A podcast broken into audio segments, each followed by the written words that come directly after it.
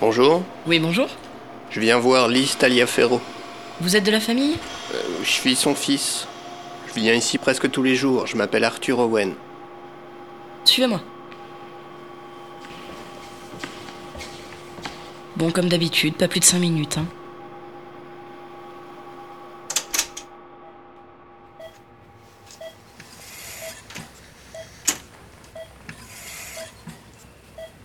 Salut, maman. C'est moi. C'est Arthur. Dis donc, les infirmières t'ont coupé les cheveux, non? Ça te va vachement bien. Je m'assois.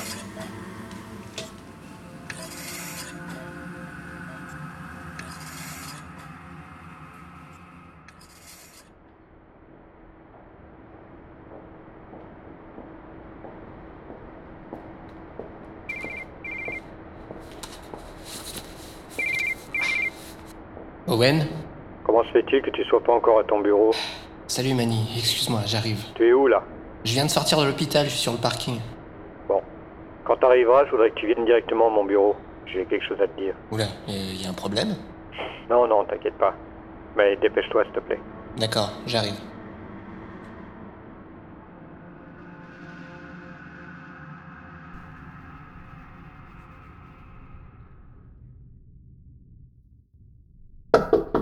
Entrez Salut Mani. Ah, te voilà enfin. Assieds-toi. Tu veux boire quelque chose? Non, non, merci. J'ai déjà pris un café à l'hôpital. Comment va ta mère? Elle est toujours dans le coma. Les docteurs vont faire appel à des kinés pour éviter que ses muscles s'atrophient. Mais bon, idéalement, il faudrait qu'elle soit transférée en unité de soins intensifs neurologiques, à Londres. Mais ils me demandent 20 000 livres alors. En attendant, Arthur, je voudrais que tu saches que je comprends parfaitement ce que tu subis. J'ai perdu mon père il y a deux ans, Alzheimer. merci, c'est gentil. Désolé pour ton père. Ouais. Euh, J'ai eu un entretien hier après-midi avec le rédacteur en chef du journal. Il m'a fait part de tes rapports de productivité. Je dois t'avouer que je suis un peu déçu. Pas très brillant.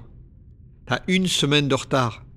Tu te rends compte? Une semaine Je devrais te virer pour ça, tu sais. Je sais, Mani. Fais pas ça, s'il te plaît. Je vais me reprendre. C'est promis. Ouais, je serais le pire des enfoirés si je te virais maintenant. Écoute, j'avais pensé te donner quelques jours de vacances pour te libérer un peu de poids, mais ensuite j'ai pensé à autre chose. Ça devrait te changer un peu les idées, et puis ça devrait surtout être plus palpitant que ta rubrique des faits divers. Mais vas-y, je t'écoute. C'est quoi? En fouillant dans les archives du journal il y a quelques jours, j'ai découvert un dossier relatant une curieuse affaire qui s'était déroulée dans les années 90 et que pratiquement aucun média n'avait couvert. Pas même nous. Enfin, publiquement. Faut dire qu'à l'époque, celui qui occupait mon poste c'était un trouillard qui faisait tout pour éviter les procès et les articles sensationnels sujets à caution. Mais quelqu'un a travaillé dessus à cette époque, en cachette. Et tout ce qu'il a trouvé, c'est-à-dire pas grand-chose, est dans ce maigre dossier. T'as peut-être déjà entendu parler de l'exode massif de Red Look? Non, ça me dit rien. C'est une petite bourgade du parc national du Peak District. Pendant longtemps, le cas de Look a sonné comme une rumeur légendaire qui s'est vite propagée. Des centaines de personnes ont déserté la ville. En l'espace de 48 heures, il n'y avait plus personne. Tout le monde a disparu. Et tu dis qu'aucun média n'a relaté les faits Aucun. Aucun. C'est bizarre ça. Et encore plus troublant, les autorités locales n'ont plus aucun dossier sur les investigations qui ont été entreprises là-bas. Tout a été détruit. Tout sauf ce dossier qui est resté pendant 20 ans caché dans les archives. Il est même pas consigné dans le registre. Et c'est un gars de chez nous qui l'a écrit. Il s'appelait Eric Bergman. Qu'est-ce qu'il est devenu? Tiens, j'ai trouvé ça dans une ancienne édition du journal. Toute l'équipe du Daily Bridge rend aujourd'hui hommage à notre collaborateur Eric Bergman qui s'est éteint hier soir. C'est tout. Ouais, il devrait pas être très apprécié. Il n'avait pas de famille, presque pas d'amis. C'était un solitaire, introverti. Tout ce qu'on a gardé de lui, c'est son nom. Presque tous ceux qui ont travaillé avec lui ont été licenciés ou embauchés ailleurs quand le journal a été racheté. Presque. Ouais, il y a un type qui est encore dans la région qui a bossé avec lui sur le dossier. Son nom est mentionné quelque part dans les pages. Clifford Cooper. Et ça, j'en fais quoi? Arthur, je veux que tu rouvres l'enquête, que tu te rendes à Red Look et que tu découvres ce qui est arrivé aux habitants de cette bourgade. Fais-en un article et reviens avec le prix Pulitzer.